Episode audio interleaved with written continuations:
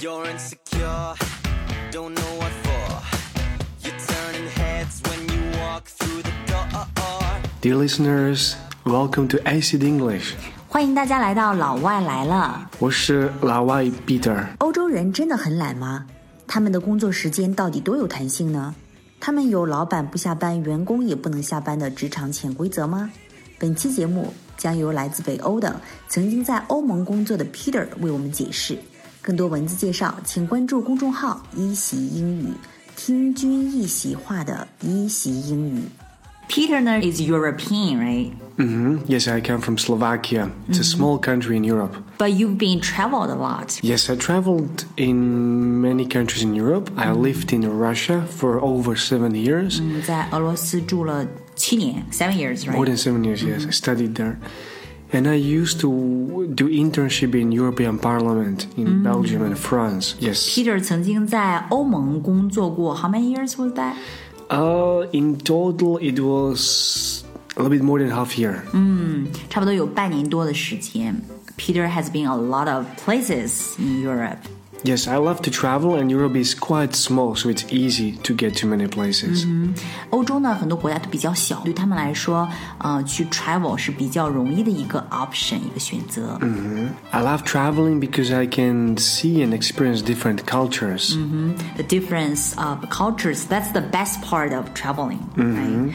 旅行的意义就在于见识很多文化的不同。 So when I came to China for the first time, many things amazed me because this is the far eastern part I ever been to, mm. very far place. For example, For example, the first day when I come, I remember I was looking for a restaurant to go for lunch. Mm-hmm. But some Europeans like me, we go for lunch quite late. Mm-hmm. And when I entered the restaurant at 2 p.m., I see that the chef and the waiters are sleeping.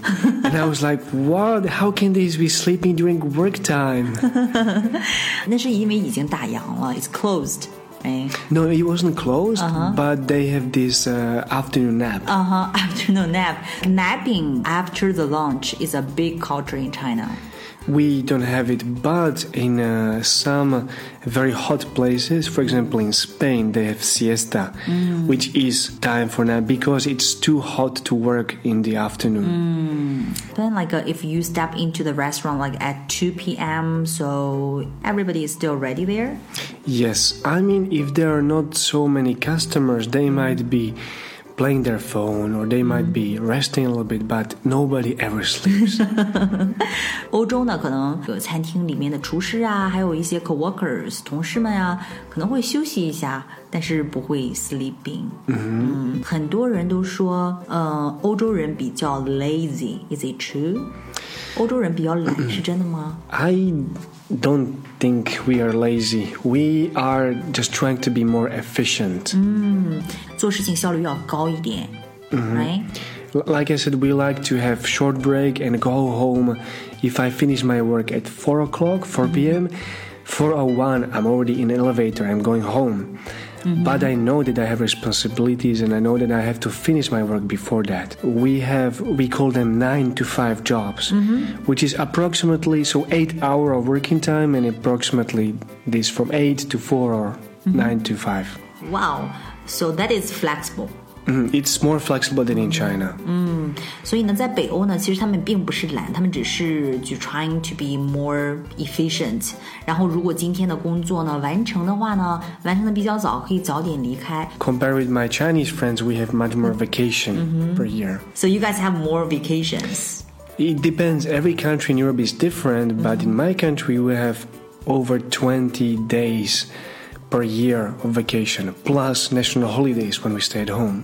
在这个北欧呢，他们假期特别特别多，每年有二十多天的一个带薪假期，而且呢，还有一些其他的国家法定的一些节假日。 But I want to mention one important thing, and this is that I noticed that in China, people like to leave from their job after their boss leaves. 对，在中国是有一个现象，嗯，一般员工呢离开的要比老板离开的晚一点。 Mhm. But in Europe, we, I don't care if my boss leaves later or earlier, I finish my job. I At go five, home. Five o'clock, I home. It's in my contract, and it has to be. It's in my contract，合同里面就这么写的。我完成工作之后，我就可以 go home。然后我的老板是不是 whether he is in the office or not，I don't care，right？、欧洲人居然不点外卖。大过年，欧美人到中国家庭拜访，通常会送不给主人面子的礼物，为什么呢？ 很多欧美人敢去日本、韩国，却不敢来中国旅行，又是为什么呢？更多精彩内容，请关注下一期《老外来了》，See you soon。You're insecure, don't know what for. You're turning heads when you walk through the door. Don't need makeup to cover